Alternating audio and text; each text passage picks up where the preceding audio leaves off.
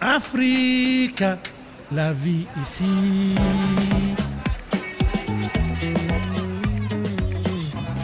Et pour ce premier rendez-vous de la saison, on va se mettre à table avec vous, Prisca Gilbert. Bonjour. Bonjour Nathalie. On est bien content de vous retrouver. Vous avez profité de l'été, Prisca, pour euh, découvrir les saveurs du Bénin?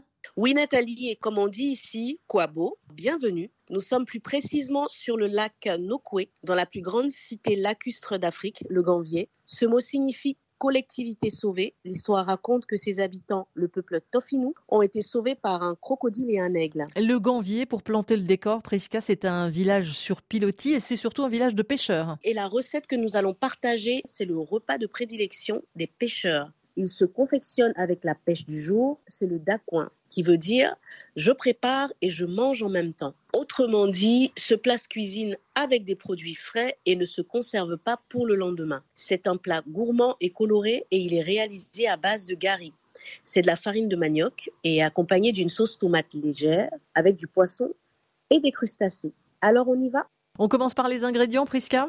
Alors, il nous faut trois oignons, quatre cuillerées à soupe d'huile d'arachide, quatre gousses d'ail, un peu de gingembre écrasé, deux feuilles de laurier, un bol de purée tomate, une tasse à café de crevettes séchées, du poisson et des crustacés, de la pêche du jour, quatre piments verts écrasés. Et la première chose, pas la plus agréable, Prisca, c'est de d'évider et de nettoyer le poisson? Avec de l'eau et du citron. Ensuite, faire cuire le poisson et les crustacés 5 minutes dans un court bouillon préparé avec deux verres d'eau, un oignon, du laurier, du sel et du poivre. On réserve le bouillon dans un bol et le poisson et les crustacés dans un autre bol. Dans une casserole, on met de l'huile d'arachide, on fait chauffer avec l'oignon, l'ail, les tomates. On ajoute les crevettes séchées et le gingembre, du sel et du poivre. Et au bout de 3 minutes, on incorpore le bouillon de poisson? Oui, il faut vérifier l'assaisonnement et laisser réduire. La sauce tomate doit être goûteuse et légère.